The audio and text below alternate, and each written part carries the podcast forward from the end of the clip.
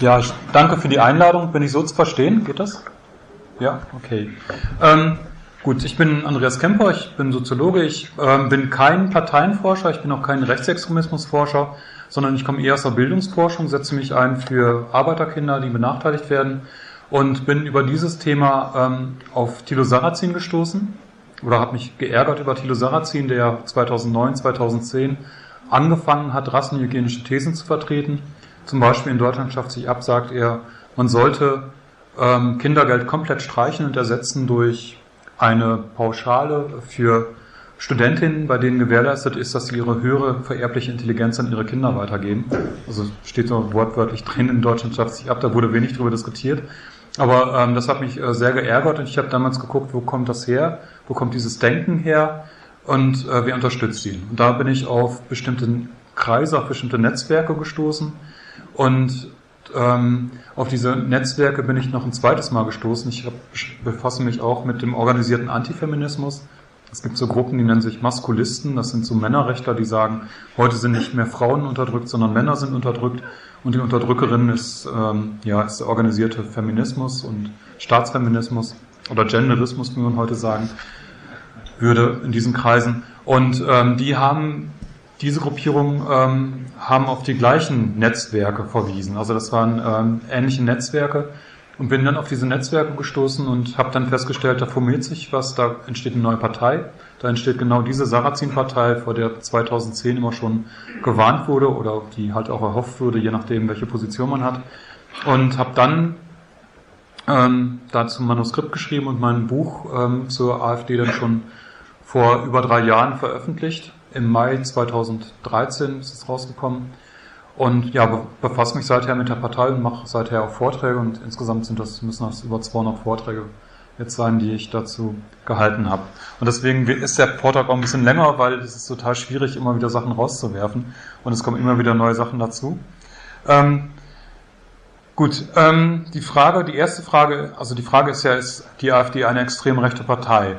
Also ich ähm, gehe erstmal darauf ein, dass ich sage, okay, Rechtsextremismus ist jetzt kein Begriff, mit dem ich eigentlich arbeite. Also zum einen ist es schwierig, man hat dann äh, auf der einen Seite sind die einen Extreme, auf der anderen Seite müssen dann auch die anderen Extreme sein und man findet sich dann in der Mitte und da ist, da ist alles gut. Das ist schwierig so.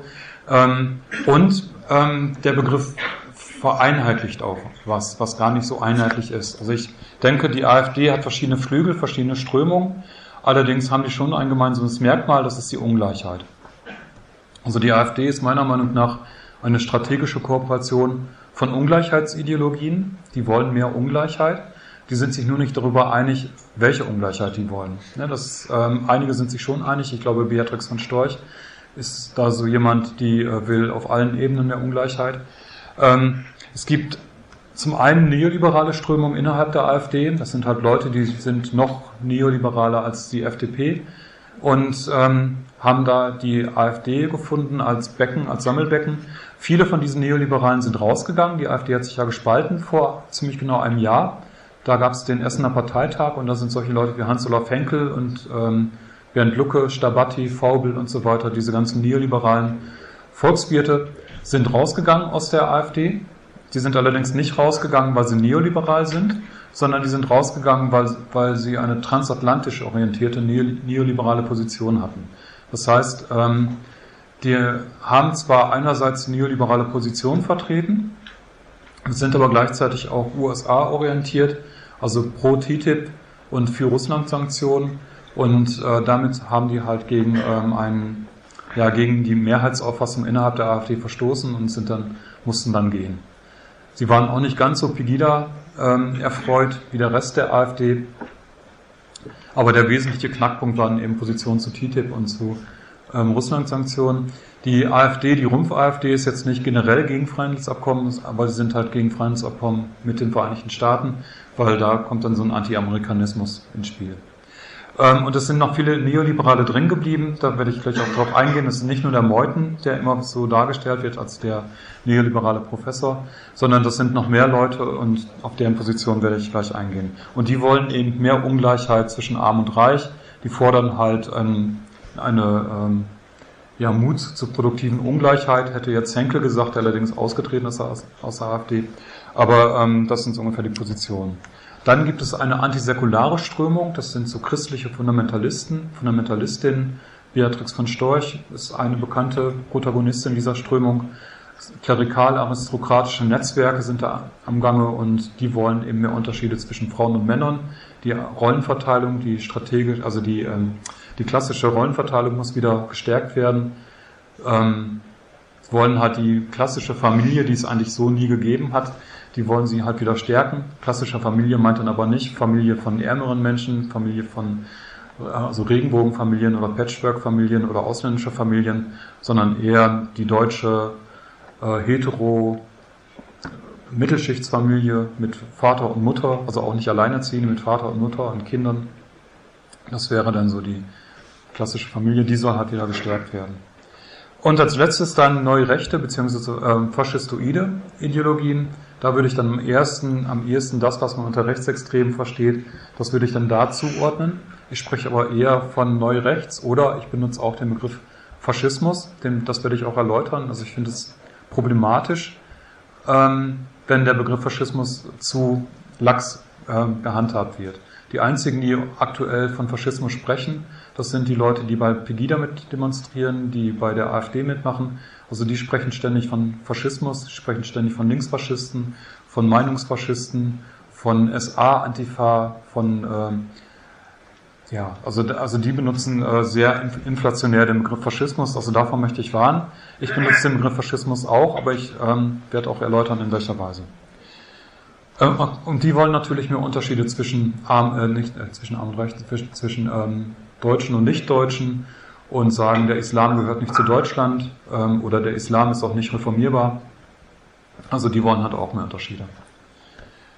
Die AfD ist entstanden in der Wirtschaftskrise. Also die Vorläufer war Thilo Sarrazin, die ähm, Flüchtlingsdebatte unter Thilo Sarrazin oder die Debatte, wer kommt nach Deutschland, wer darf nach Deutschland kommen. Das hat schon angefangen 2009, 2010. Man kann noch weiter zurückgehen, aber zwei, ab 2010 haben wir eigentlich einen kontinuierlichen Diskurs. Und ähm, mit der Wirtschaftskrise ist die AfD dann entstanden und in dieser Wirtschaftskrise sind auch andere rechte Parteien in Europa stärker geworden. Vor allen Dingen in Mitteleuropa und im Norden von Europa, weniger im Süden, also weniger in ähm, den Ländern, wo die Wirtschaftskrise wirklich durchgebrochen ist. Da haben wir eben nicht dieses Phänomen von rechten Parteien, die über 20 Prozent haben, also in Griechenland, Portugal, Spanien, Irland, also da in den Staaten, wo die Wirtschaftskrise am deutlichsten, am deutlichsten spürbar geworden ist, ausgerechnet da haben wir nicht diese ähm, Parteien mit über 20 Prozent, aber sonst fast überall. Also in, in Skandinavien, in Niederlanden, in Großbritannien, in Frankreich, in Österreich, Schweiz, Ungarn, Polen, Deutschland, also eigentlich fast in allen Staaten. Die AfD vertritt Position von ähm, privilegierten Klassenfraktionen. Ähm, da würde ich, dazu zähle ich äh, Familienunternehmen, also oder Verbände von Familienunternehmen. Dazu zähle ich ähm, natürlich Beatrix von Storch und die, diesen Adel. Der Adel ist natürlich zahlenmäßig sehr klein, aber die haben Einfluss gerade auch äh, im Hinblick auf christlichen Fundamentalismus, im Hinblick auf die Demo für alle oder Marsch für das Leben. Da sind die sehr stark und sind auch noch existent. Ähm, und als drittes eben das Kleinbürgertum. Das sind alles drei Klassenfraktionen, die ähm, privilegiert sind, privilegiert im Sinn, also gegenüber ähm, normalen Arbeitern, Arbeiterinnen oder Menschen, die arbeitslos sind. Und äh, sie sind mit einem Begriff von Ernst Bloch ungleichzeitig. Das heißt, ähm, die sind quasi, die sind zwar existent da, aber die sind halt, kommen aus anderen Zeiten und haben eben auch Vorstellungen, die rückwärts gewandt sind. Ähm, Ganz wichtig und relevant für die Entstehung der AfD waren jetzt nicht irgendwelche rassistischen Gruppierungen, sondern ähm, das war ein Streit zwischen Kapitalfraktionen, nämlich zwischen der Kapitalfraktion, ähm, die sich im Monopolkapital widerspiegelt, also BDI, also Bund der deutschen Industrie oder, ähm, oder auch den Großbanken, also das Monopolkapital, die wollten in der Wirtschaftskrise eine bestimmte Politik, eine bestimmte ähm, Finanzpolitik die ähm, dann auch von Merkel und von Schäuble umgesetzt wurde, also europäischer Stabilitätsmechanismus. Wir dürfen halt ähm, Griechenland jetzt nicht rauswerfen aus dem Euro-Verbund, sondern wir müssen die quasi retten, in Anführungszeichen. Und wir retten die, indem wir halt das Sozialsystem zerschlagen und denen dann Kredite geben, also Zuckerbrot und Peitsche quasi. Das war die Position vom BDI. Und da haben die Verbände von Familienunternehmen nicht mitgemacht. Die haben gesagt, das ist nicht unsere Politik. Griechenland soll sehen, wo es bleibt. Die sollen raus aus dem Euro. Die, ähm, das wurde dann nochmal unter, unterstützt mit, mit rassistischen Anklängen. Die faulen Griechen, also es war dann auch dieses Buch von Thilo Sarrazin, der ähnlich argumentiert hat, in Griechenland scheint halt so viel Sonne, die haben ganz andere Mentalität, die liegen halt gerne auf der faulen Haut und sind nicht so fleißig wie wir Deutschen. Ähm, und diese Familienunternehmensverbände, die haben gesagt, okay, die FDP unterstützt unsere Forderung nicht mehr, die CDU unterstützt unsere Forderung nicht mehr, wir brauchen eine neue Partei. Und dann ist zum Beispiel Patrick Adenauer, der Enkel von Konrad Adenauer, also eigentlich jemand, der für die CDU relativ wichtig ist, ähm, der ist dann hingegangen als Chef des äh, Familien, äh, Familienunternehmensverbandes und hat gesagt, wir ähm, bauen die Freien Wähler auf. Und Stefan Wehrhahn, sein Cousin, auch Enkel von äh, Konrad Adam, war dann tatsächlich auch Spitzenkandidat kurzzeitig für die Freien Wähler. Und das war genau der Zeitraum, wo auch Hans-Olaf Henkel die Freien Wähler protegiert hat. Der war 2009, ist ja schon beim Gründungsparteitag der Freien Wähler ähm, aufgetreten und hat damals ähm, seine Vorstellung dem, den Freien Wählern auch ins Parteiprogramm diktiert. Und die Freien Wähler kommen ja auch aus, vor allem aus Bayern. Ne? Die hatten ja auch, sind ja auch im Landtag sehr stark vertreten. Und ähm, das ging eine Zeit lang gut. Es gab dann auch einen Verein, ähm, Wahlalternative 2013, von CDU-Lern gegründet, Berliner Kreis der CDU und ähm, auch Wirtschaftsliberale aus der CDU. Das waren solche Leute wie Bernd Lucke, Gerd Rubanos aus der Mittelstandsvereinigung der CDU oder Berliner Kreis im Konrad Adam, Journalist der Welt oder Alexander Gauland, auch ein Journalist, auch eben, also Lars saß auch im, ähm, in Hessen im, im, Landtag, war da sehr wichtig. Ähm, die haben dann die Wahlalternative 2013 aufgebaut und wollten mit den Freien Wählern zusammen in den ähm, Bundestag einziehen. Es ging hauptsächlich um Europolitik, um europäischen Stabilitätsmechanismus. Da hat sich gezeigt, das klappt nicht. Und bei den äh, Landtagswahlen in Niedersachsen hat das nicht, äh, haben die gesehen, okay, die haben nur 1,1 Prozent gekriegt mit den Freien Wählern. Und gleich am Wahlabend ist dann die AfD gegründet worden. Die haben aber vorher schon mit, ihren, mit ihrer Wahlalternative 2013 die Infrastruktur aufgebaut für eine Partei und haben quasi auch ganze Kreisverbände von den Freien Wählern rübergenommen, rübergezogen in die AfD. Das ging dann so weit, dass äh, die, der Berliner Verband der Freien Wähler, die schon das Bundespartei, ähm, Bundesparteitag vorbereitet hatten, ähm, rübergegangen sind in die AfD und dann halt für die AfD den Bundesparteitag quasi organisiert haben. Gut, so sind die entstanden. Mit dabei war von Anfang an noch ähm, Beatrix von Storch. Sie hat hier in München zusammen mit ähm, den Freien Wählern und anderen Gruppierungen dann demonstriert gegen den europäischen Stabilitätsmechanismus, gegen den Euro und ähm, hat ihre Leute dann auch mit reingenommen in die AfD. Beatrice von Storch hat eine Karriere gemacht von ganz unten in der AfD bis äh, jetzt stellvertretende AfD-Vorsitzende. Und in Berlin, wo sie halt am Anfang noch rausgedrängt wurde bei den ersten AfD-Treffen aus, aus, dem, aus dem Versammlungsraum, ist jetzt halt Chefin der AfD in Berlin. Also die hat sich da komplett durchgesetzt. Und natürlich das Kleinbürgertum. Das Kleinbürgertum wählt in Zeiten der Krise immer schon mal gerne rechts, vor allen Dingen ähm, die Männer aus dem Kleinbürgertum. Das sind dann so Kleinunternehmerinnen und Kleinunternehmer wie Frauke Petri, die ihre Firma vor die Wand gefahren hat, oder Poggenburg, der seine Firma vor die Wand gefahren hat, oder Pritzell, der sein, ähm, ja, der auch hoch verschuldet war und wo, halt in, vor kurzem noch das, ähm, die Parteikasse der AfD in Nordrhein-Westfalen ähm, ähm, wie nennt man das? Also das Finanzamt hat, hat dann gesagt, okay, dann nehmen wir von denen das Geld, wenn der äh, Präzell nicht zahlen kann. Die halt, ähm, das, das ist dieses klein, also Kleinunternehmer, die in der Krise jetzt ähm, nicht gut gewirtschaftet haben, oder eben Beamte, wie zum Beispiel der Jung aus äh, Rheinland-Pfalz, arbeitet bei der Bundeswehr, oder auch Polizisten, sehr viele Polizisten sind dabei, das war schon bei den Republikanern so, oder eben auch Lehrer, wie der Höcke, Geschichtslehrer. Die bauen halt, die, die gehören zu diesem Kleinbürgertum und sind halt eben auch dann dazugekommen. Allerdings nachträglich. Ne? Die waren, viele von denen waren bei der Partei Die Freiheit und die sind dann halt gewechselt zur AfD. Gut, so ist das Ganze entstanden. Ähm, ähm, das, wenn man das Diskriminierungstheorie sich anguckt und äh, in Bielefeld gibt es ja diese Forschung zur gruppenbezogenen Menschenfeindlichkeit, dann kann man sehen, okay, die, diese neoliberalen ähm, Familienunternehmen, die wollen mehr Unterschiede zwischen den Klassen, also mehr Klassismus. Dann gibt es dieses nationalkonservative Kleinbürgertum, die wollen mehr Unterschiede zwischen Deutschen und Nichtdeutschen, die ähm, sind, stehen dann eben für Rassismus. Und ähm, dieser klerikal-aristokratische Klüngel, der will eben mehr Unterschiede zwischen Frauen und Männern wieder, Familialismus oder äh, Antigenderismus. Und die treffen sich ähm, in der Mitte und das ist halt auch ein Begriff aus diesem Bielefelder Forschung, die sprechen von einem Syndrom der gruppenbezogenen Menschenfeindlichkeit und das meint, dass eine Diskriminierungsform selten alleine kommt. Also Rassisten sind oftmals auch sexistisch, haben oftmals auch eine Abwertung gegen Menschen aus der Unterschicht, sind antisemitisch und so weiter. Ne? Das heißt, ähm, die treffen sich da und Menschen mit diesen ja, Vorurteilsstrukturen, die sind halt zuhauf auch in der AfD anzutreffen die sind dann nicht nur rassistisch, sondern eben auch ähm, entsprechend diskriminierend gegenüber anderen Gruppen. Gut, ähm, bevor ich jetzt auf diese drei Strömungen eingehe, Neoliberalismus, Antisäkularismus oder christlicher Fundamentalismus und Neurechte oder faschistische Ideologien, ähm, werde ich nochmal kurz auf das Parteiprogramm eingehen. Die hatten jetzt ja den ähm, Programmparteitag innerhalb der AfD, also die haben sich jetzt zum ersten Mal ein Parteiprogramm gegeben. Vorher gab es immer nur so kleine ähm, Parteiprogrammchen oder eben Wahlprogramme für die Landtagswahlen. Ähm, bislang liegt allerdings immer noch nur der Grundsatzprogrammentwurf vor. Es, also soweit ich weiß, ist das Programm immer noch nicht da.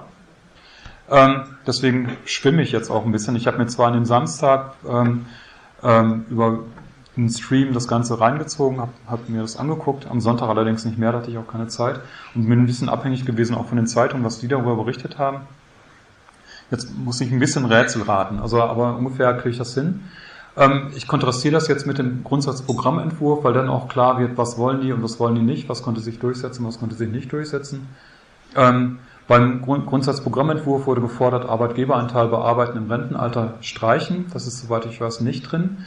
Die haben allerdings auch ähm, ein Papier gehabt, das waren 1600 Seiten Änderungsanträge und haben dann beim AfD ähm, Parteitag gesagt, okay, wir ähm, können jetzt nicht alles verhandeln, wir priorisieren das, das heißt, wir machen, wir stimmen ab, was, was am wichtigsten ist und die Sachen, die nicht so wichtig sind oder die umstritten sind, die schieben wir nach hinten und können, da können wir immer noch drüber verhandeln.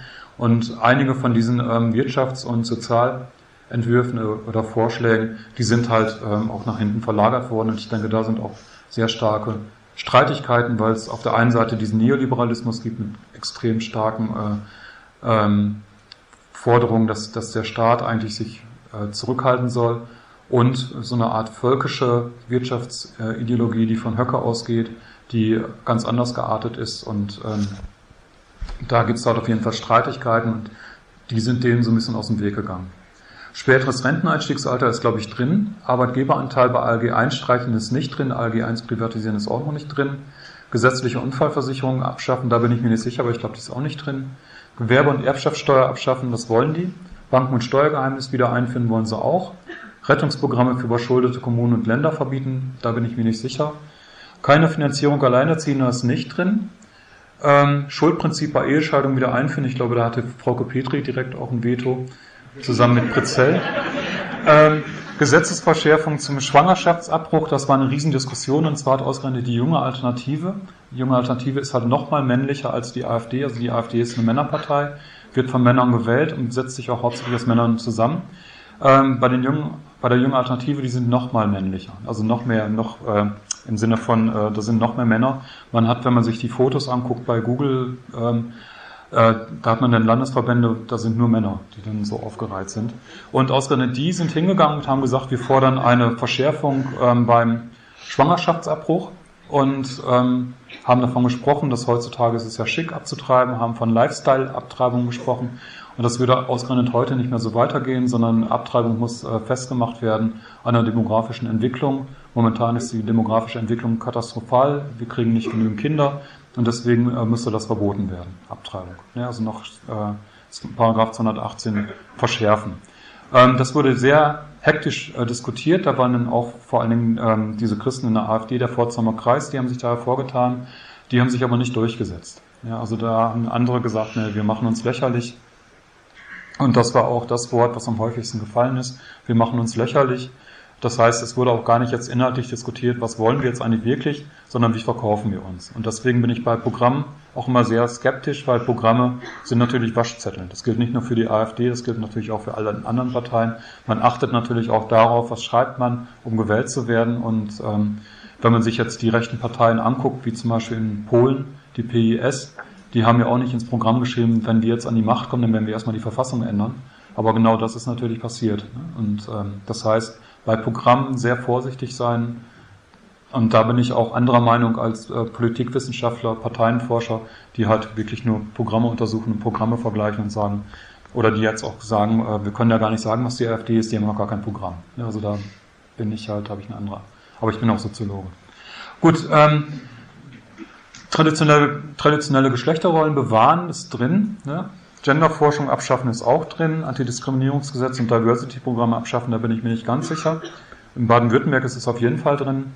Äh, Privatisierung des öffentlich-rechtlichen Rundfunks, da gab es auch einen großen Streit. Es waren dann vor allen Dingen ältere Herren, die ähm, äh, mit Internet eigentlich gar nichts am Hut hatten und einfach ähm, das, den alten öffentlich-rechtlichen Rundfunk beibehalten wollten. Es gab aber einen Herrn Dachauer aus Dachau, der ähm, auch aus dieser neoliberalen Ecke kommt, der seine Doktorarbeit zu Rundfunk schreibt. Und der hat sich eben durchgesetzt, man muss eben Bezahlfernsehen ein, also das muss alles privatisiert werden über Internet und so weiter. Und ähm, das ist halt drin.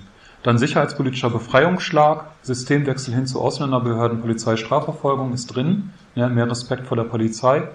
Dann Strafmündigkeitsalter auf zwölf Jahre senken ist auch drin. Da sind die auch ein bisschen widersprüchlich. Die sind zum Beispiel dagegen, dass mit 16 gewählt wird, weil man überhaupt erst mit 18 entscheiden kann, äh, wen man wählen soll. Ne? Und äh, mit 12 ist jetzt aber das Strafmündigkeitsalter schon. Und ähm, dann Dienstpflicht für Frauen ähm, ist nicht drin, das fordern die nicht, aber Wehrpflicht für Männer soll wieder eingeführt werden, also die Aussetzung soll aufgehoben werden, soll wieder ähm, eingefordert werden. Keine Erinnerungskultur, keine verengte Erinnerungskultur auf die Zeit des Nationalsozialismus ist auch drin. Ähm, Grundrecht auf Asyl abschaffen, also das äh, individuelle Grundrecht auf Asyl abschaffen ist drin. Jüdische und islamische Praktiken einschränken ist zum Teil drin, bei Jungbeschneidung nicht, aber Schächtung soll verboten werden. Der Islam gehört nicht zu Deutschland, ist drin und ist nochmal verschärft worden. Till Schneider von der Patriotischen Plattform hat sich zu Wort gemeldet, er ist auch Islam, Wissenschaftler, hat sich zu Wort gemeldet und hat gesagt, die, der Islam ist nicht reformierbar und das wurde quasi auch übernommen. Und das ist natürlich merkwürdig, wenn die AfD jetzt sagt, ähm, der Islam gehört nicht zu Deutschland und der Islam ist nicht reformierbar, warum die sich dann überhaupt mit dem Islamverband ähm, gestern war das, ne? gestern getroffen haben. Also wenn ich ähm, zu, jemandem sagen würde, ähm, du bist du bist unveränderlich und ich will gar nicht, dass du hier bist, mit dem würde ich mich auch nicht mehr treffen. Ja, das, außer ihm zu sagen, dass er weggehen soll. Ähm, AKW-Laufzeitverlängerung ist drin, Schluss mit Klimaschutzpolitik ist drin, Erneuerbare Energiengesetz abschaffen ist auch drin. Also das zeigt ungefähr, wie die AfD aufgestellt ist. Und ähm, das zeigt auch, da sind halt diese verschiedenen Strömungen. Ne? Also ähm, späteres Renteneinstiegsalter ist eher typisch neoliberal. Dann traditionelle Geschlechterrollen bewahren ist halt eher christlich-fundamentalistisch. Und Grundrecht auf Asyl abschaffen und Islam gehört nicht zu Deutschland, kommt dann eher aus so einer äh, national, äh, nationalen Ecke. Gut, komme ich ja zu diesen drei Ungleichheitsideologien, die nennen zum, also Nationallibertarismus, Neoliberale, die nennen sich, diese Neoliberalen nennen sich zum Teil äh, selber Libertäre. Das ist jetzt nicht zu verwechseln mit, ähm, mit einem äh, mit Soziallibertären oder mit einem Sozialanarchismus wie Erich Mühsam. Das ist was komplett das Gegenteil quasi ähm, sondern es meint sowas wie, wie freiheitlich. Das kommt auch aus den Vereinigten Staaten, die Libertarians nennen die sich da. Dann christlicher Fundamentalismus und völkischer Nationalismus als drei Ungleichheitsideologien oder Bewegungen. Ähm, zum Neoliberalismus, dazu gehört Alice Weidel, das ist die Programmchefin auch der AfD. Die hat in Bayreuth studiert bei Professor Oberender. Ähm, die sitzt auch im Vor stand der AfD im, im Beirat der AfD. Konrad Adam hat die AfD mit gegründet, war zwei Jahre lang Chef der AfD hat sich allerdings dafür eingesetzt, dass ein Herr Münch, der Republikaner ist, aus dem Vorstand der AfD in Hessen rausfliegt. Und daraufhin hat er äh, das Vertrauen verloren und musste dann selber auch den Vorstand verlassen, der der, der AfD. Ist aber noch der Chef der sich der in Aufbau befindlichen ähm, Stiftung der AfD, der Erasmus Stiftung, Markus Britzell. Ähm, das vorletzte Mal, als ich das gesagt habe, was ich jetzt sage, dass jemand wutentbrannt rausgerannt ist, halt zusammen mit, äh, mit äh, Frauke Petri, hat da quasi auch eine Machtposition. Frauke Petri ist ja die Chefin der AfD zusammen mit Meuthen. Ähm, der gehört aber auch, äh, der ist auch Chef des äh, Landesverbandes der AfD in Nordrhein-Westfalen, ist mit Abstand der größte Landesverband mit 4000 Mitgliedern. Ähm, zusammen mit, ähm, mit Herrn Renner ist er der Chef. Und er sitzt im Europäischen Parlament und da werde ich gleich auch nochmal drauf zu sprechen kommen. Ähm, mit dabei ist auch Sven Tritschler, den habe ich jetzt nicht aufgeführt, einer der beiden Chefs der Jungen Alternative. Ähm, der gehört zu den, ähm, zu den äh, libertären Alternativen. Gut, fange ich mal an mit Konrad Adam, der hat vor zehn Jahren ziemlich genau einen Artikel geschrieben in der Welt, wo er Journalist war. Ähm, der hatte da eine Kolumne, die Macht der Schwachen hieß die Kolumne. Warum soll ich für sie bezahlen? Da macht er eine Rechnung auf, dass 38 Millionen Erwerbstätigen, rund 20 Millionen Rentner und Pensionäre, 8 Millionen Behinderte, 6 oder 7 Millionen Arbeitslose und 2 Millionen Studenten gegenüberstehen. Leute, die es als ihr gottgewolltes Recht betrachten, von dem zu leben, was andere für sie aufbringen müssen. Und dazu ist er nicht mehr bereit. Ne, das äh, geht so nicht weiter. Und er hat dann auch schon eine Idee, wie man das ändern kann, oder er hat eine Idee, woran das liegt, dass, ähm, dass diese ganzen Leute, die nicht arbeiten, denken, sie äh, können immer mehr Geld kriegen. Und zwar ähm, liegt das am Wahlrecht. Es gab in der Welt einen äh, Artikel von André Lichtschlag. Das ist auch so ein Libertärer, äh, Wirtschaftslibertärer. Der gibt die Zeitschrift eigentümlich frei aus. Da hat Konrad Adam auch mitgeschrieben. Und Lichtschlag hatte sich auf Hayek bezogen. Hayek ist so der Vordenker schlechthin der Neoliberalen, nicht nur in Deutschland, sondern generell. Und Hayek hatte in seinem Hauptwerk damals geschrieben, man kann so argumentieren, dass Menschen, die Geld vom Staat erhalten, nicht auch noch wählen sollen dürfen, weil wenn die irgendwann die Mehrheit haben, dann können die sich immer mehr Geld auszahlen und äh, deswegen könnte man ihnen präventiv schon mal das Wahlrecht entziehen. So kann man argumentieren. Der Lichtschlag hatte dann im September 2006 in der Welt, also nicht in irgendeiner Provinzzeitung, sondern in der Welt, äh, geschrieben, entzieht den Netto-Staatsempfängern das Wahlrecht. Man kann heute nicht mehr so argumentieren wie Hayek damals, sondern heute in Zeiten der Globalisierung ist es wichtig, äh, dass man so argumentieren muss. Das heißt, man muss heute den Menschen, die Geld vom Staat erhalten, äh, das Wahlrecht entziehen. Daraufhin hat dann der Konrad Adam reagiert und ähm, könnt ihr auch selber nachlesen. Ich äh, zitiere das jetzt nicht alles. Ähm, der meinte, okay, in, ähm, wenn man sich die Geschichte anguckt, dann sieht man, das Wahlrecht war immer gekoppelt am Besitz und das hat ja auch einen Sinn, weil wer Besitz hat, der weiß, was Verantwortung ist. Wer keinen Besitz hat, weiß gar nicht, was Verantwortung ist und wieso sollen denn Leute wählen, die gar nicht wissen, was Verantwortung ist. Ja, und das ist jetzt alles durcheinander. Seit, äh, seit dem allgemeinen Wahlrecht kann jetzt jeder wählen und das führt dann eben dazu, dass die Passiven die Aktiven wählen, ja, dass, dass die Passiven die Aktiven lähmen und das führt dann eben dazu, eben zu dem, was er vorher gesagt hat hier, warum soll ich für sie bezahlen, dass diese ganzen Passiven, die ganzen, die nichts leisten, eben ähm, sich immer mehr Geld auszahlen lassen vom Staat. Also abgesehen davon, dass das überhaupt nicht stimmt, in Deutschland werden nicht die Ärmen immer reicher, sondern in Deutschland werden die Reichen immer reicher und die Armen immer ärmer. Abgesehen davon ist es natürlich auch klar, hier wird Demokratie und Freiheit miteinander ausgespielt. Die ähm, Lichtschlag sagt das auch sehr deutlich. Ähm, Freiheit statt Demokratie. Freiheit und Demokratie werden in diesem Denken als Gegensätze verstanden.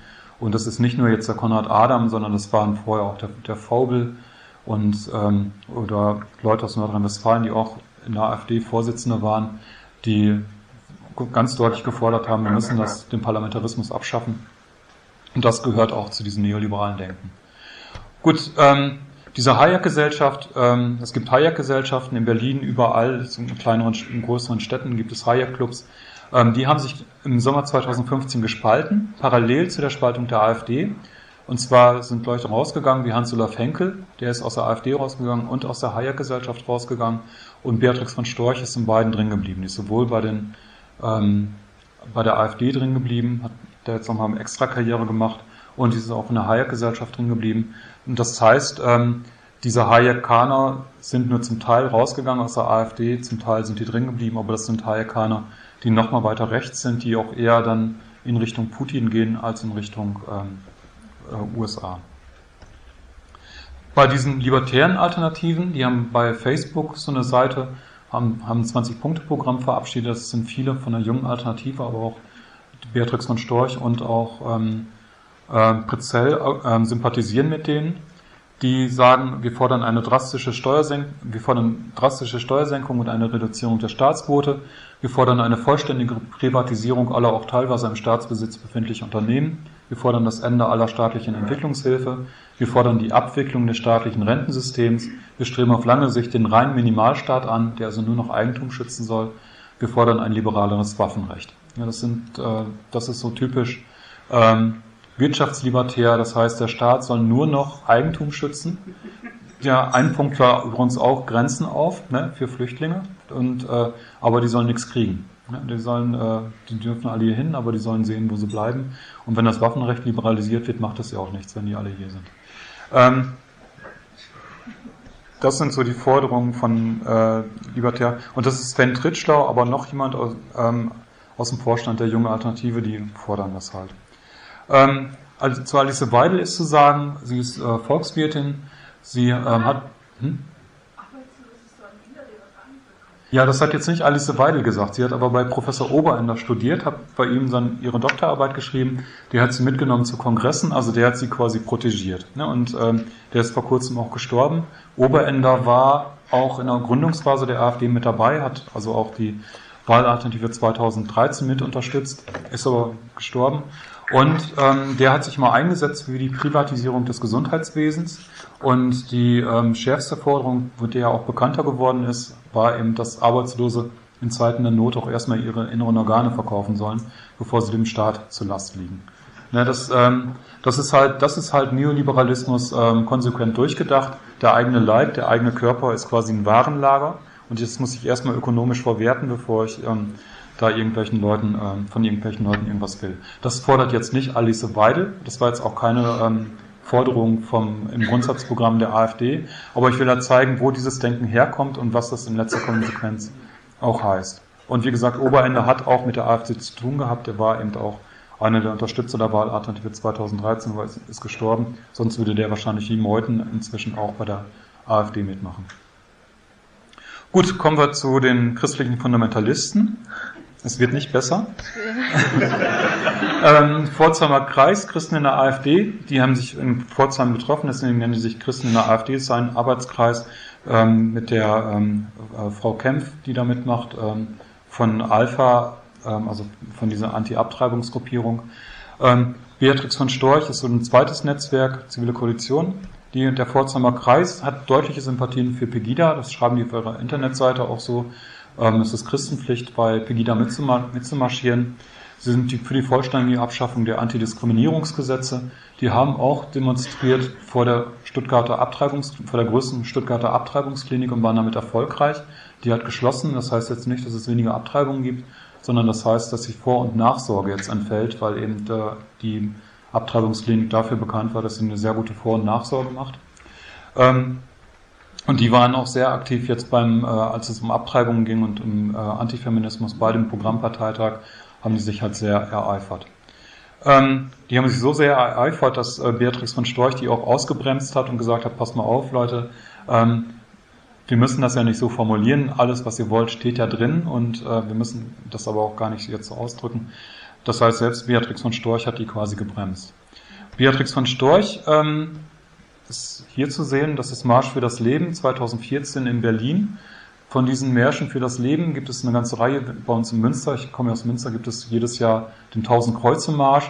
Das ist ja auch so ein 1000 Kreuze Marsch, diese weißen Kreuze. Jedes Kreuz steht für, ein, ähm, für eine Abtreibung. Ähm, und Beatrix von Storch läuft direkt vorne mit. Ja, also ist quasi an der Front mit dabei, wortwörtlich äh, zu verstehen. Neben ihr ist Herr Lohmann, das ist halt äh, der Herr mit den grauen Haaren. Der ist der Chef des Bundesverbandes ähm, Lebensschutz, der Dachorganisation der ganzen äh, sogenannten äh, Lebensschutzgruppierung, also der Anti-Choice, äh, Anti-Abtreibungsgruppierung. Ähm, Beatrix von Storch hat ein, hat ein Kampagnennetzwerk aufgebaut, was sehr effektiv ist, aber die ist quasi schon in so ein Kampagnennetzwerk reingeboren. Sie ist Herzogin, Herzogin Beatrix von Oldenburg ursprünglich und Herzöge sind so das Höchste, was man sein kann im Adel. Darüber sind dann nur noch Könige und Kaiser, aber die ähm, davon gibt es ja nicht so viele in Deutschland aktuell. Und aber also, also Herzog ist direkt darunter. Ne? Und ähm, ein Cousin von ihr, Paul von Oldenburg, ähm, koordiniert in Europa die Gesellschaft zum Schutz von Tradition, Familie und Privateigentum. Ähm, die nennen sich so, weil die sind gegründet worden in Brasilien gegen den Linkskatholizismus und gegen die Theologie der Befreiung, also zum Schutz ähm, der Großgrundbesitzer, deswegen eben auch Schutz von Privateigentum. Und ähm, als Johannes Paul II. damals ähm, gesagt hat, hier Schutz für die Armen, wie nennt man das? Ich kenne mich da nicht so gut aus. Der hat so eine ja, Verlautbarung herausgegeben, Schutz für die Armen hieß das. Da hat der Chef von der TFB ein Buch geschrieben und hat gesagt, nee, äh, Schutz für den, äh, nee, Vorrang für, den, für die Armen hieß das bei äh, Johannes Paul II. Und der hat ein Buch rausgegeben, wo er dann gefordert hat, Vorrang für den Adel, weil nämlich der Adel ist das eigentlich benachteiligte, äh, die eigentlich benachteiligte Schicht. Die sind Dinge jetzt am schlechtesten.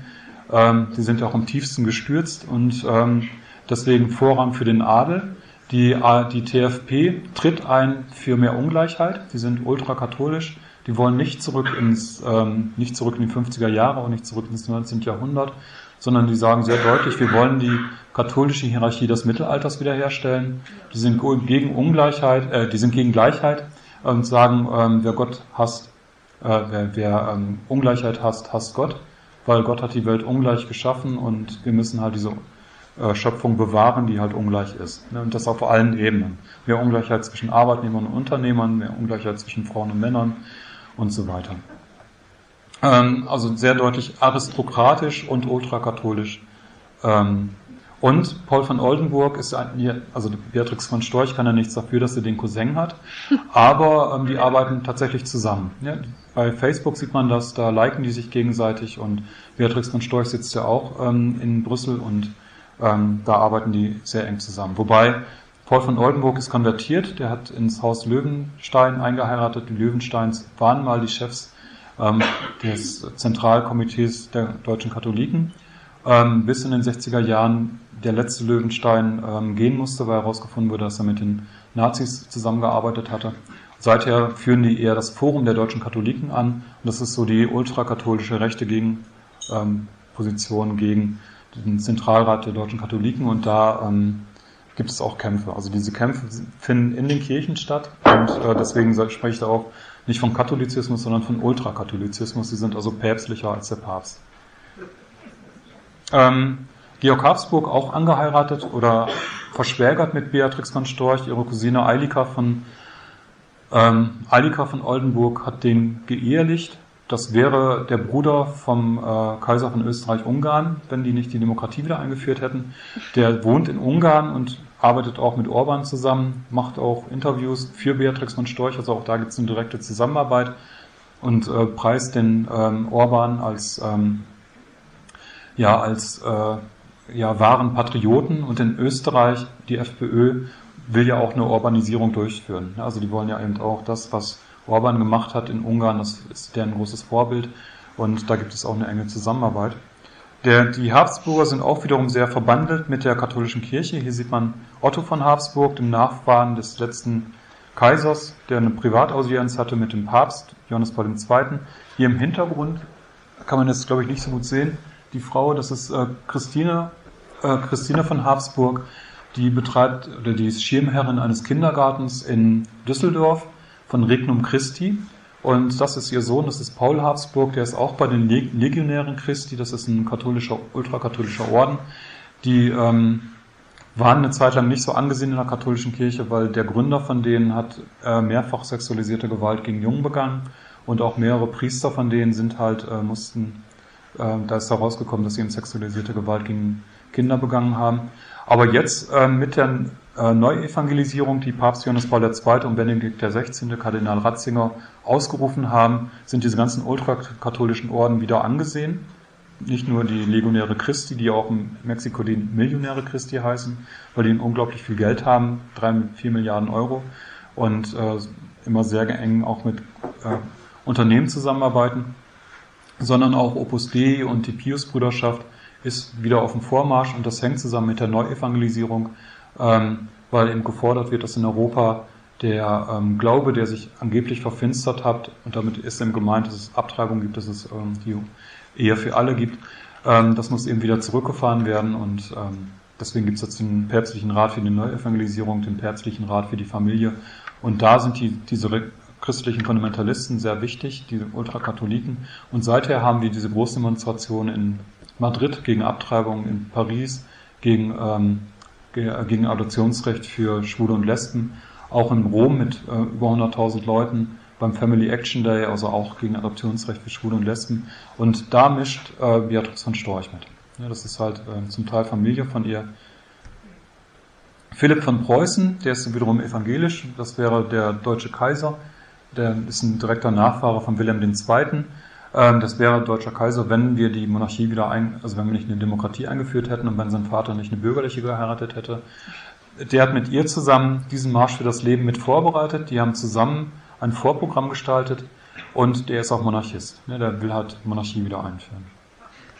Ähm, Zivile Koalition, das ist jetzt das Machtnetzwerk von der Beatrix von Storch, das ist gegründet worden, nachdem ähm, sie jahrelang er erfolglos versucht hat, dass die Großgrundbesitze aus der DDR wieder ähm, rechtmäßig an den Adel zurückgegeben werden. Der Adel hat ja über mehrere tausend Jahre versucht, erfolgreich versucht, den Armen das Land abzupressen und das soll ja nicht umsonst gewesen sein, deswegen wollte sie eben, dass die DDR, also nach der Wiedervereinigung, dass äh, der Adel wieder das Land zurückkriegt. Das hat nicht funktioniert und ähm, deswegen wurde die zivile Koalition gegründet. Man muss den Rechtsstaat äh, wiederherstellen, war die Forderung von Beatrix und Storch. Und das geht eben, indem man eine Gruppe aufbaut mit äh, 50.000 Leuten, die man erstmal so informell zusammenkriegt und dann später soll dann eine Partei aufgebaut werden, um dann den Rechtsstaat wiederherzustellen, der eben dann auch dazu führt, dass der Adel wieder rechtmäßig seine Großgrundbesitze zurückbekommt.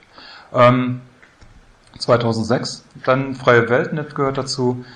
Sehr erfolgreich sind auch Seiten wie Abgeordnetencheck, EU-Check, da werden Politiker in Gut und Böse eingeteilt und es gibt eine Eingabemaske, damit kann man den Abgeordneten ähm, E-Mails ähm, schicken. Ich weiß nicht, ob du schon solche E-Mails gekriegt hast.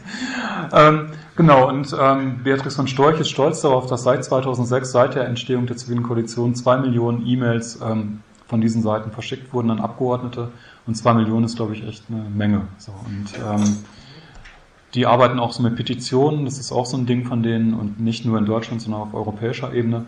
Bürgerwille direkte Demokratie gehört dazu, von Vera, das wird betrieben von Vera Lengsfeld, die gehört aber auch zu diesem Netzwerk, obwohl sie CDU-Mitglied ist. Dann Familienschutz.de, das macht die, äh, machte vor kurzem noch Hedwig von Beverförde, auch eine Adelige. Die hat jetzt aber, macht jetzt nur noch Demo für alle. Und sie tun jetzt so, als wäre Demo für alle kein Projekt von Beatrix von Storch, sondern ein Projekt von Hedwig von Beverförde. Und tatsächlich hat aber Beatrix von Storch gesagt, dass alles über ihren Schreibtisch läuft. Das ist ähm, gut. Ähm, hier kann man nochmal sehen, wie die zusammenarbeiten. Paul Oldenburg bei ähm, Facebook äh, zitiert jemand vom Opus Dei, dass in, in der Kirche kein Heiliger Geist mehr zu finden ist, äh, oder ein Wind weht, der nicht vom Heiligen Geist äh, ähm, kommt. Und Beatrix von Storch pflichtet ihm zu. Oder ähm, Paul von Oldenburg kritisiert das Zentralrat, Zentralkomitee der deutschen Katholiken, weil die eben über Homosexualität disku diskutieren. Der ZDK ist auf dem Weg in die Finsternis und Beatrix von Storch sagt, toll, ne? jetzt ZDK meets EKD. Also das heißt, EKD ist schon längst in der Finsternis und äh, ZDK ist jetzt auch schon auf dem Weg dahin. Also die bekämpfen halt innerhalb der Kirche emanzipatorische Positionen, sprechen auch von Clerical Correctness, also außerhalb der Kirche gibt es die Political Correctness, innerhalb der Kirche gibt es auch ein Gutmenschentum, das muss unbedingt bekämpft werden. Gutmenschentum in der Kirche geht ja gar nicht. Und ähm, das ist halt ähm, deren Feld. Dann völkischer Nationalismus. Alexander Gauland, Björn Höcke sind da sehr wichtig innerhalb der AfD.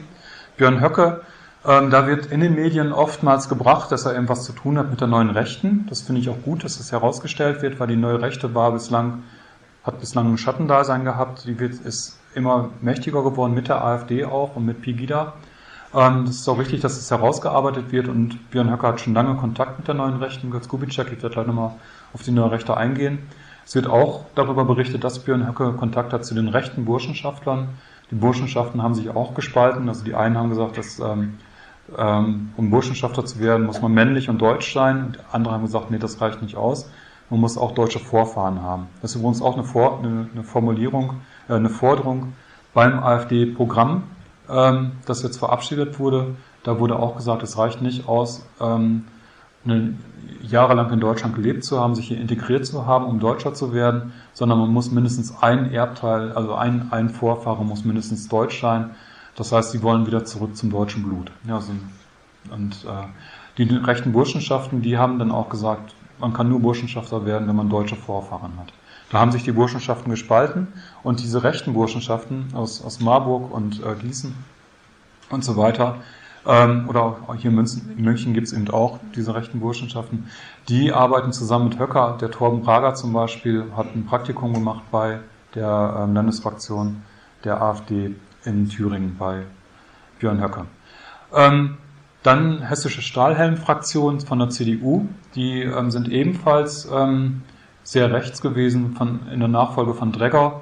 Dazu gehören zum Beispiel Heiner Hofsommer, ein Lehrer, der ähm, allerdings dann die Schule verlassen musste, weil er rassistische Forderungen äh, oder rassistische, rassistische, rassistische Position vertreten hat und deswegen ähm, den Schuldienst verlassen musste. Oder Alexander Gauland, der kommt aus dieser Ecke, oder eben auch Martin Hohmann, Martin Hohmann ist aus der CDU rausgeflogen, weil er von den Juden als Tätervolk gesprochen hat. Der macht jetzt Wahlkampf für die AfD, hat sich in Fulda für die AfD aufstellen lassen. Und die arbeiten schon lange auch mit Björn Höcke zusammen. Also Björn Höcke ist ja Lehrer, der ist halt nie öffentlich aufgetreten. Der hat dann auch einmal Ärger bekommen, weil er einen Leserbrief geschrieben hat ähm, und war deswegen immer inkognito, also unter ähm, ähm, ja, aktiv, aber nicht mit seinem Klarnamen. Was weniger äh, mitgeteilt äh, wird in den Medien. Das ist äh, die vierte Recht, also die vierte äh, Verbindung zu Rechten und da werde ich jetzt gleich schwerpunktmäßig drauf eingehen, zusammen mit der neuen Rechten. Das ist halt die völkische Neonazi-Szene. Also Thorsten, äh, Thorsten Heise, jetzt gerade ist, glaube ich, auch wieder eine Verhandlung zur ähm, NSU-Prozess, ähm, wo, äh, wo es auch wieder um Thorsten Heise geht. Also Thorsten Heise hat Kontakte zum Thüringer Heimatschutz und eventuell auch Kontakte zur NSU. Ähm, das ist ein typischer Bilderbuch-Neonazi, der hat die FAP mit aufgebaut in Niedersachsen, war der Chef in Niedersachsen der FAP, die verboten wurde. Der hat äh, zwölf Vorstrafen, unter anderem hat er versucht, einen, äh, hat einen Polizisten verprügelt, hat versucht, einen Nigerianer zu überfahren. Bei einer Hausbesuchung wurden eine Pistole, Maschinenpistole, Maschinengewehr gefunden. Der betreibt ein äh, Rechtsrock-Label mit auch immer wieder mit verbotener Musik und äh, gibt Magazine raus, äh, Volk in Bewegung oder die ähm, Eichsfeldstimme, weil er ist eben auch NPD-Kader, ist also auch bei der NPD aktiv. Und der hat Kontakte zu Björn Höcke, das haben die auch zugegeben, dass sie sich kennen, angeblich nur, weil die Kinder in der gleichen Schule haben. Ähm, ich habe dazu noch geforscht, da werde ich da noch, noch mal drauf eingehen und ich denke eben, dass Björn Höcke ähm, unter dem Pseudonym Landolf Ladig für Thorsten Heise geschrieben hat und Neonazi-Positionen vertreten hat und da werde ich gleich nochmal drauf eingehen. Gut, zunächst zur neuen Rechten. Was ist die neue Rechte? Die sagt eben neue Rechte, weil sie keine alte Rechte ist, also keine Neonazis sind oder keine Nazis sind, sondern neue Rechte, beziehen sich allerdings auch auf sehr alte Leute, nämlich auf die konservative Revolution aus der Weimarer Republik, weg von Weimarer Bewegung, also antidemokratische, elitäre Bewegung, sehr männlich geprägt, auch Müller-Vandenbruck, Oswald Spengler, Edgar Julius Jung sind solche Namen. Ähm, Edgar Julius Jung, die Herrschaft der Minderwertigen, wird auch vertrieben, wiederum von äh, Institut für Staatspolitik, wo Björn Höcke auch aufgetreten ist, einem Tajas Verlag. Das heißt, ähm, die beziehen sich direkt auf diese Gruppierung. Entstanden ist sie ähm, als neue Rechte Ende der 60er Jahre mit äh, Alain de Benoit als Vordenker in Frankreich. Ähm, der ist dann auch aufgetreten in Deutschland beim Thule-Seminar. Und aktuell ist die neue Rechte gespalten. Es gibt einen realpolitischen Flügel der neuen Rechten, und einen äh, eher metapolitischen Flügel der neuen rechten Metapolitik heißt so viel wie, wir müssen erst die kulturelle Hoheit haben, kulturelle Hegemonie herstellen. Die beziehen sich auf Gramsci und, und sagen, es reicht nicht aus, wenn wir jetzt äh, gut abschneiden bei Parteien, sondern wir müssen kulturell uns durchsetzen. Wir müssen die Begriffsherrschaft der Linken durchbrechen, wir müssen unsere Begriffe stärken, wir müssen die Straßen erobern. Das ist halt viel wichtiger, als irgendwelche Prozente bei irgendwelchen Parteien zu bekommen. Der realpolitische Flügel der neuen Rechten, das sind äh, Dieter Stein von der Jungen Freiheit oder Karl-Heinz Weismann von der Bibliothek des Konservatismus in Berlin, die ähm, sagen, wir haben jetzt historisch, historisch gesehen einmalig die Chance, dass nachhaltig eine rechte Partei, also rechts von CDU und CSU, ähm, gegründet wird. Wir müssen jetzt halt pragmatisch vorgehen, wir dürfen jetzt keine Maximalforderungen stellen, wir müssen jetzt eben da realpolitisch vorgehen.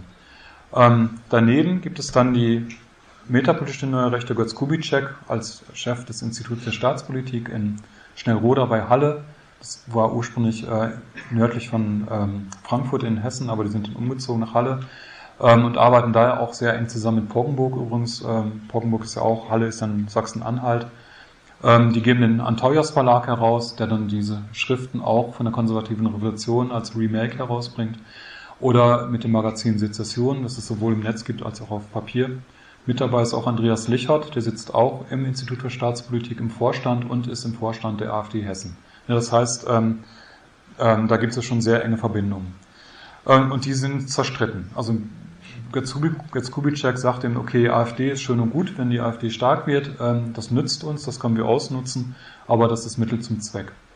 Und Björn, Björn Höcke hat sich sehr deutlich positioniert, der gehört eben zum metapolitischen Flügel der AfD und nicht zum realpolitischen Flügel. Und ich denke, ähm, Dieter Stein würde liebend gerne, lieber heute als morgen, ähm, Björn Höcke aus der AfD rauswerfen. Ähm, kann er natürlich nicht, war gar kein, ich glaube, der ist nicht mehr Mitglied in der AfD, Dieter Stein. Aber die junge Freiheit ist schon sowas wie das Parteiblatt der AfD, beziehungsweise das Parteiblatt des gemäßigten Flügels der AfD, ja, obwohl es eine äh, sehr rechte Zeitung ist. Ähm, die neue Rechte in der AfD, da kann man nochmal unterscheiden, in der AfD, AfD-Rand, Institutionen und Akteure. In der AfD ist es die Erfurter Resolution, die von Björn Höcke gegründet wurde, zusammen mit Poggenburg.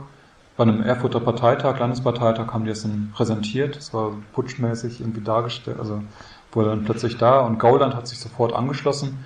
Damals, vor einem Jahr, ging es darum, setzt sich eben die Erfurter Resolution durch oder werden die rausgeworfen? Solche Leute wie Faubel, so Neoliberale, haben gesagt, ja, okay, wir müssen halt äh, 3.000 bis 4.000 Leute aus der AfD rauswerfen, nämlich die Leute, die die Erfurter Resolution unterschrieben haben. Tatsächlich hat sich aber die Erfurter Resolution durchgesetzt und äh, die Kritiker der Erfurter Resolution mussten den Hut nehmen. Das waren dann eben die äh, Bernd Lucke und so weiter, also diese transatlantischen Neoliberalen. Patriotische Plattform von Till Schneider ist ein ähnlicher Verband innerhalb der AfD.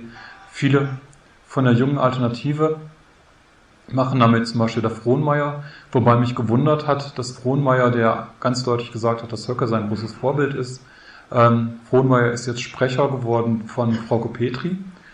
Das ist ein bisschen merkwürdig, weil Frauke Petri und äh, Höcke sind eigentlich so die Kontrahenten innerhalb der AfD und ihr Sprecher ist jetzt Frohnmeier, der sagt, dass, dass Höcke sein großes Vorbild ist.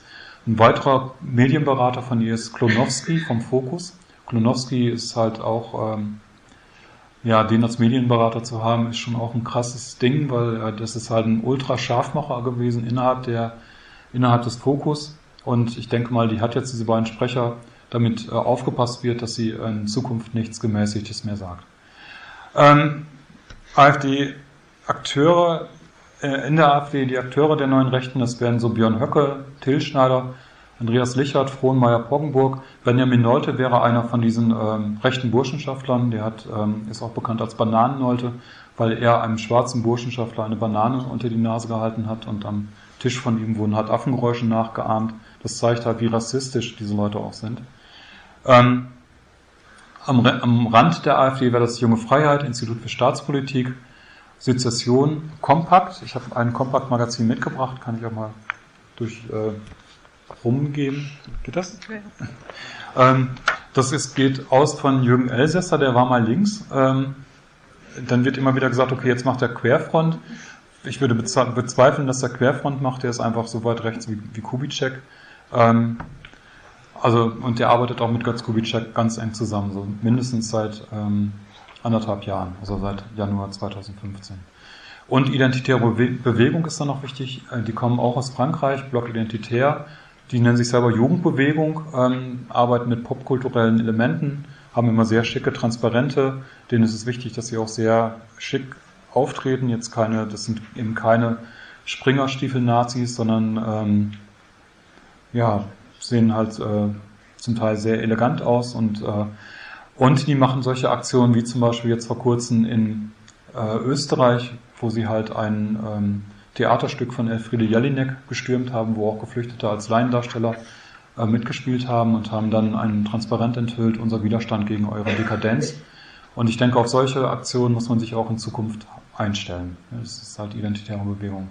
Die arbeiten auch zusammen mit Pegida und mit ähm, Demo für alle in, in Stuttgart, da sind die auch immer mit dabei. Zu erkennen sind die an diesem Lambda-Zeichen, also in diesem Winkel ähm, vom Spartacus-Film und äh, an diesen gelb-schwarzen Farben. An Namen Götz Kubitschek habe ich schon gesagt, Jürgen Elsasser, Karl Arvid Schachtschneider ist da noch wichtig, ähm, Jurist, der seit einiger Zeit sagt, es gilt Paragraph 20 Widerstandsrecht. Das heißt, wir Deutschen haben das Recht jetzt auf äh, die Straße zu gehen, wir, also Widerstand zu leisten gegen Merkel. Merkel ist eine Volksverräterin, das heißt Paragraph 20 gilt. Wir müssen uns jetzt gar nicht mehr um irgendwelche kleinen Gesetze kümmern, wir müssen uns gar nicht mehr um Polizei kümmern, sondern Widerstandsrecht. Und entsprechend treten auch Elsässer und Höcker auf, Elsass hat einen, äh, Brief einen offenen Brief geschrieben an die Bundeswehr.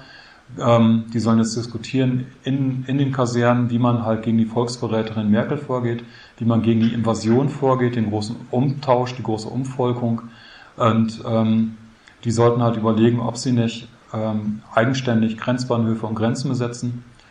Ähnlich hat Höcke auf einer Demonstration in Erfurt einen Aufruf gestartet an die Bundespolizei. Er meinte, passt mal auf, Leute, äh, ihr wisst ja, Merkel hat schon das Flugticket äh, gekauft, die setzt sich demnächst ab nach Panama und ihr wisst ja auch, die Großen lässt man laufen, die Kleinen kriegt man dran, ihr als Bundespolizei, ihr werdet euch verantworten müssen, wenn ihr weiterhin ähm, an dieser Invasion, an diesem Volksverrat mitarbeitet und macht äh, deshalb von eurem Remonstrationsrecht Gebrauch, Paragraph 20 Widerstandsrecht. Und das ist halt ähm, die Strategie halt von Elsässer, Kubitschek und Höcker. Also direkte Aufrufe halt an Beamte, nicht mehr ähm, zu funktionieren. Ähm, ist die, die Frage ist, ähm, ich habe ja gesagt, ich benutze den Begriff Faschismus ähm, und ähm, hoffe, ich bin da auch vorsichtig genug mit umgegangen. Ähm, bei Faschismusanalysen, es gibt ja nicht die Faschismusanalyse, sondern verschiedene. Es gibt einmal einerseits Faschismus als Erklärungs, als Erklärung halt für eine historische Erscheinung. Da wurde dann gesagt, okay, Faschismus kann es auch nie wieder geben. Genauso wie es Antike nie wieder geben kann oder wie es Mittelalter nie wieder geben kann, kann es auch Faschismus nie wieder geben. Das ist festgelegt, das war 20er, 30er, 40er Jahre. Das sind dann eher Historiker, die diese Position vertreten. Politikwissenschaftler oder Soziologen und äh, Soziologinnen sprechen eher von generativen Faschismusanalysen. Das heißt, die sagen, Faschismus ähm, ähm, ist eine Ideologie, die kann man herausarbeiten. Man kann Kernelemente dieser Ideologie herausarbeiten, genauso wie man halt Kernelemente einer sozialistischen Ideologie, Ideologie im Sinne von Gedanken, ähm, ähm, äh, Gedankengebilde herausarbeiten kann oder wie man sozialdemokratische ähm, äh, Ideologien herausarbeiten kann. So kann man auch faschistische Ideologien herausarbeiten, die haben eben bestimmte Kernelemente als Idealtypus.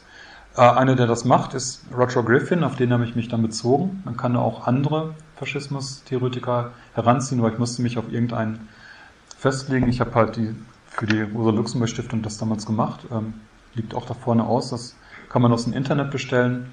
Das kostet nichts. Ähm, sind 150 Seiten, wo ich das dann gemacht habe. Und äh, ich habe mich dann auf Griffin bezogen. Griffin sagt, eine faschistische Ideologie liegt dann vor, wenn man von einem palingenetischen Ultranationalismus sprechen kann. Das sind äh, ist ganz einfach aufzulösen, diese, dieses Ungetüm. Ähm, und zwar Ultranationalismus meint einfach wesenhaftes Volk. Wenn zum Beispiel die AfD jetzt fordert, dass, ähm, Deutsch, dass man nur deutsch sein kann, wenn man deutsche Vorfahren hat, dann geht das schon in diese Richtung. Ja, dann, ist, dann wird ihm gesagt, zum Deutschsein gehört deutsches Blut. Ja, das, ist, äh, das ist vererblich. Das ist nichts, was man irgendwie vertraglich festlegen kann, ähm, sondern das ist was äh, geht, geht, durch Mark und Knochen und durchs Blut. Ähm, dazu gehört dann auch, dass gesagt wird, Deutschland ist organisch gewachsen und Deutschland kann gar kein Einwanderungsland sein. Das ist halt äh, organisch gewachsen und Fremde passen hier nicht rein. Dann ist von Volkskörpern, von Volksgemeinschaften die Rede und so weiter. Das wäre Ultranationalismus, das an sich ist noch nicht faschistisch. Aber wenn dann noch hinzukommt, dass man von Neuerweckung und Wiederauferstehung spricht, dass man sagt, dass äh, Deutschland ist nicht das Deutschland, was es sein sollte, Das ist nicht äh, das wesenhafte Volk, was es eigentlich sein sollte, sondern es ist entartet, degeneriert, dekadent, ähm, verfallen und wir müssen durch ein tiefes Tal gehen, um Deutschland zu reinigen von den Fremdkörpern, die nicht hier reingehören. Dann äh, ist das halt Palingenese, dann ist halt, äh, wird es verbunden mit Revolutionsvorstellungen. Und äh, wenn beides zusammenkommt, dann spricht Roger Griffin, Roger Griffin von einer faschistischen Ideologie. Der hat halt gesagt, alle Faschismen, die es halt gibt, alle faschistischen Ideologien haben dieses Kernelement. Ähm, und alles andere, was zum Faschismus zählt, ist dann quasi eine Folge davon. Also ein faschistischer Polizeistaat ähm, ist dann quasi die Folge davon, weil es ist klar, wenn man halt ähm, das Volk reinigen muss von Fremdkörpern, dann braucht man eben einen Polizeistaat, dann braucht man eben auch äh, Folter und Rassismus und so weiter. Ähm, ein Beispiel für palingenetischen Ultranationalismus ist die SA, die halt in der Weimarer Republik die Parole hatte, Deutschland der Wache. Das ist ja typisch palingenetischer Ultranationalismus, Deutschland als wesenhaftes Volk angesprochen und der Wache eben ähm, in Richtung Palingenese. Deutschland muss erwachen. Ähm, die Faschisten sprechen dann auch, Faschistinnen sprechen dann auch immer wieder von Verfall, Dekadenz, Entartung, von einem tiefen Tal, das durchschritten werden muss, wo dann Deutschland kein, ähm, kathartisch ähm, gereinigt wird. Und dann ist Deutschland aber auch wieder auferstanden und heil, ne, geheilt von den Fremdkörpern, ähm, von der Degeneration. Gut. Meine Untersuchung war dann, ob Björn Höcke eben faschistisch ist. Beim Ultranationalismus ist klar, natürlich, äh, Deutschland ist organisch gewachsen, Deutschland gibt es seit tausend Jahren, ist organisch gewachsen, er hofft auf ein tausendjähriges Deutschland. Ähm, es kann keine Integration in Deutschland geben, es kann eben nur eine Assimilation geben. Assimilation heißt eine hundertprozentige Integration. Das würde gehen in Ausnahmefällen. Deutschland war immer gastfreundlich, immer, ne, auch in den letzten zwölf, in den bekannten zwölf Jahren wahrscheinlich auch, immer gastfreundlich, dafür ist Deutschland bekannt. Ähm, aber Deutschland kann nicht integrieren, das geht nicht. Ne? Nur assimilieren. Das heißt, wenn ähm, jemand dann hundertprozentig seine Herkunft äh, ähm, wegassimiliert hat, dann äh, ist er halt Deutscher. Ein typisches Beispiel wäre wahrscheinlich Akif Pirinci, ne? der ist dann halt äh, ähm, äh, gut deutsch assimiliert. Ähm, zu Palingenese, da habe ich das ein bisschen komplizierter gemacht. Ich habe dann die verschiedenen Felder genommen, zum Beispiel Volkswirtschaft. Höcke spricht wortwörtlich von entarteter Volkswirtschaft. Unsere Volkswirtschaft ist entartet. Er sagt, dass wir einen, Zins, dass wir einen zinsbasierten Globalkapitalismus haben, der Deutschland kaputt macht. Davon müssen wir uns befreien. Das ist halt eine verkürzte Kapitalismuskritik. Das geht in Richtung äh, strukturellen, struktureller Antisemitismus, weil eben äh, der Kapitalismus eben nur auf Banken reduziert wird und dieses Bankentum, das ist, da ist man dann ganz schnell eben beim Weltjudentum und bei den ähm, bei, bei der Wall Street und tatsächlich sagt Höcke auch, das geht eben aus von, ähm, von der Wall Street. Ähm, aber das ist nicht das Einzige. Er sagt auch, ähm, dass Deutschland degeneriert oder entartet ist, ähm, weil es eine dekadente Anspruchshaltung gibt. Auch davon muss Deutschland befreit werden. Ne? Wir haben einen Sozialstaat, den wir uns nicht mehr leisten können, der über, überbordet ist. Auch von diesem Sozialstaat, von, diesen, ähm, von dieser dekadenten Anspruchshaltung muss Deutschland befreit werden. Und wir müssen halt zurückkommen zu einer Werte, Sitten und Normengesellschaft, ähm, einem Werte, Sitten und Normengefüge. Ähm, er spricht jetzt auch von einer neuen deutschen ähm, sozialen, von einer neuen deutschen sozialen Gerechtigkeit. Die sieht er halt nicht mehr zwischen Arm und Reich, nicht mehr zwischen Arm und Jung, sondern zwischen Inland und Ausland. Er sagt halt, die Ungerechtigkeit, die neue soziale Ungerechtigkeit, die befindet sich zwischen Ausland und Inland, weil ähm, Deutschland ausgebeutet wird von außen. Also mit Merkel als Volksverräterin. Ähm, wir müssen halt wieder hinkommen zu einer organischen Marktwirtschaft. Die Nazis haben ihre Wirtschaft, also die Nazi-Volkswirte haben ihre Wirtschaft als organische Wirtschaft bezeichnet, Höcke bezeichnet sie als organische Marktwirtschaft. Dann entartete Demokratie, Demokratie, auch die Demokratie ist komplett entartet. Wir haben halt äh, korrupte Politiker, die mit dem korrupten, äh, mit der korrupten Presse zusammenarbeiten. Und er fordert, dass es einen neuen Politikertypus geben muss, der mit seiner aufrechten, wahren Vaterlandsliebe die Anlagen des Volkes erweckt. Und ähm, dann geht es halt äh, den Deutschen wieder gut. Ja, das, ähm, wenn man das mit Hitler vergleicht, mein Kampf, also Hitler spricht auch von zwei Formen von Demokratie, von der, von, ähm, von der jüdischen Demokratie und von der germanischen Demokratie. Bei der jüdischen Demokratie ist es so, das sind die Parlamentarier, die jüdischen Parlamentarier, die sich hinter den Parteien verstecken, korrupt sind und mit der Judenpresse zusammenarbeiten. Daneben gibt es die germanische Demokratie, wo sich halt der Führer halt von dem Volk erwählen lässt und dann das Volk halt in eine, in eine neue Zukunft bringt. Das ist halt ähm, ja eine Führerdemokratie. Und die vertritt Björn Höcke, wenn er sagt, es braucht einen neuen Politikertypus, der die Anlagen des Volkes erweckt mit seiner Vaterlandsliebe. Ähm, bei, den neuen Rechten, bei der neuen Rechten wird von der organischen Demokratie gesprochen. Die Demokratie ist dann nicht an Menschenrechten gekoppelt, sondern an der Volksgemeinschaft. Ähm, Geschlechterpolitik ist alles dekadent, ne? ist ganz klar so. Er verspricht, dass er die perverse Geisteskrankheit Gender Mainstreaming aus den Schulen und Hochschulen vertreiben wird. Er spricht davon, dass Deutschland und Europa ein Riesenproblem haben. Das Riesenproblem ist die fehlende Männlichkeit. Wir brauchen wieder mehr Männlichkeit und das heißt, wir brauchen mehr, das führt dann äh, zu mehr Mannhaftigkeit, das führt dann zu mehr Wehrhaftigkeit. Ähm, Köln ist dann auch ein Problem fehlender Männlichkeit, also die Übergriffe von Köln, von, von fehlender deutscher Männlichkeit. Ja, er differenziert auch zwischen Heterosexualität und Homosexualität. Da sagt ja, wissen wir doch, also Heteros, äh, Homosexuellen geht es ja nur um die Lust und ähm, um die Befriedigung, während bei Heterosexualität geht es ja um die Pol Polarität der Geschlechter, die überhaupt erst die Hochkultur ermöglicht hat. Deswegen ähm, müssen wir zurückkehren zur natürlichen Geschlechterordnung, also gegen dieses ganze perverse Zeugs. Ähm, natürliche Geschlechterordnung Bildungspolitik auch alles pervers, perverse Bildungspolitik, das weiß er als Lehrer, kriegt er immer wieder mit, was 68 da angerichtet hat. Er fordert eine positive Unterordnungsfähigkeit, dass eben äh, wieder richtige Werte Einzug erhalten, eben preußische Tugenden, Fleiß, Ordnung, Pünktlichkeit, Sauberkeit, positive Unterordnungsfähigkeit, Gehorsam. Und er fordert, dass die Wehrpflicht wieder eingeführt wird, nicht nur wegen Wehrhaftigkeit, sondern eben auch, damit die jungen Männer wieder eine Vaterlandsliebe erlernen. Und ähm, Genau. Zum Schluss noch demografische Niedergangsdynamik. Deutschland schafft sich ab. Ähm, er bedankt sich bei Thilo Sarrazin, dass er das ähm, ähm, bewusst gemacht hat, dass sich Deutschland abschafft. Ohne Sarrazin hätte es die AfD nicht gegeben, ohne Pegida übrigens auch nicht, sagt Höcke.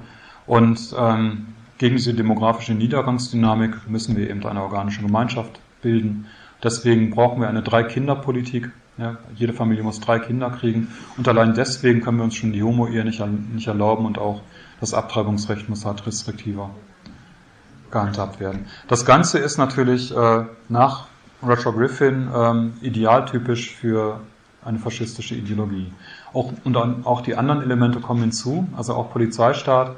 Also Höcke hat mehrfach gesagt, ähm, ähm, die Leute, die sich der AfD-Demo in den Weg stellen, die verstoßen gegen Gesetze. Da müsste es eigentlich drei Jahre Strafe für geben, auch für die Abgeordneten, die sich da in den Weg gestellt haben, aber auch für das Zerknüllen einer äh, Deutschlandfahne, auch für das Zerknüllen einer Deutschlandfahne müsste es drei Jahre Knast geben. Ja, also das fordert er auch schon direkt ein, ja, mehr Knaststrafen.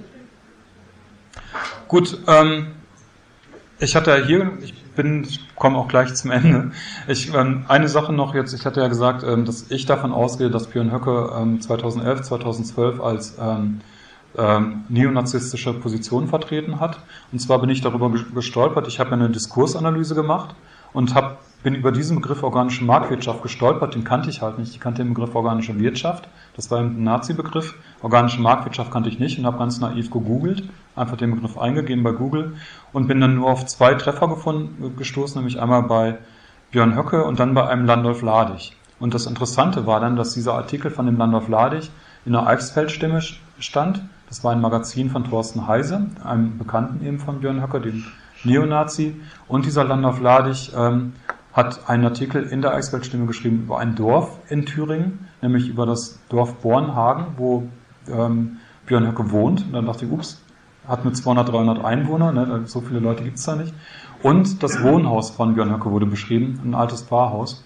Und hab, dann habe ich halt weiter geforscht, ähm, war dann auch hier im AIDA-Archiv in, in München, weil hier gibt es Volk in Bewegung als, äh, als Heft, ähm, wo dann eben auch der Landorf geschrieben hat. Er hat insgesamt nur drei Texte geschrieben, insgesamt nur zehn Seiten, also sehr wenig, 2011, 2012, bis ähm, Höcke in die Politik gegangen ist. Ab 2013 gibt es diesen Landorf nicht mehr. Und eine Übereinstimmung ist noch ein Leserbrief von Björn Höcke von 2008. Das ist so die einzige Publikation, die Höcke unter Klarnamen geschrieben hat, abgesehen von seiner Staatsexamensarbeit. 2008 ein Leserbrief in, in der Jungen Freiheit, in der Entgegnung auf Hans-Olaf Henkel, der gesagt hat, es gibt keine Alternative zum Kapitalismus. Da hat Björn Höcke geschrieben, doch, es gibt eine Alternative, es gibt äh, den dritten Weg, ähm, jenseits von Kapitalismus und Kommunismus, was dann auch in Richtung äh, organische Marktwirtschaft ging. Und dieser Leserbrief ist komplett ähm, wieder aufgetaucht in dem ersten Text von Anna Vladik, und zwar drei Jahre später. Und zwar ist der eine Satz an der einen Stelle, ein anderer Satz an einer anderen Stelle, ein dritter Satz an der dritten Stelle, aber wortwörtlich übernommen, die ganzen Sätze.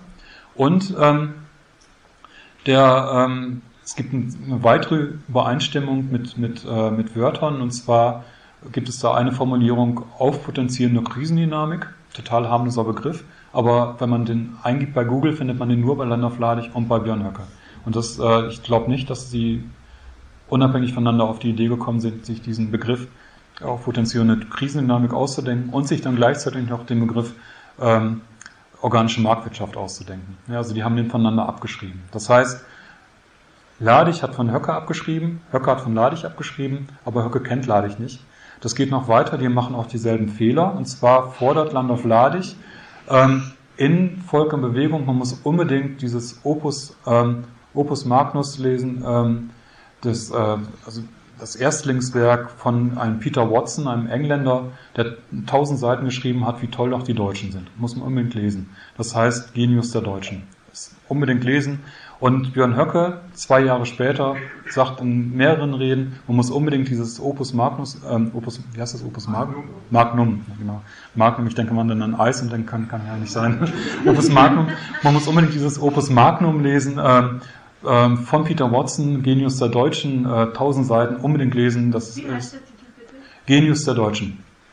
Genau, Genius der Deutschen. Ähm, das ist nämlich das Problem. Das heißt gar nicht Genius der Deutschen, sagen die beide, aber das heißt der deutsche Genius.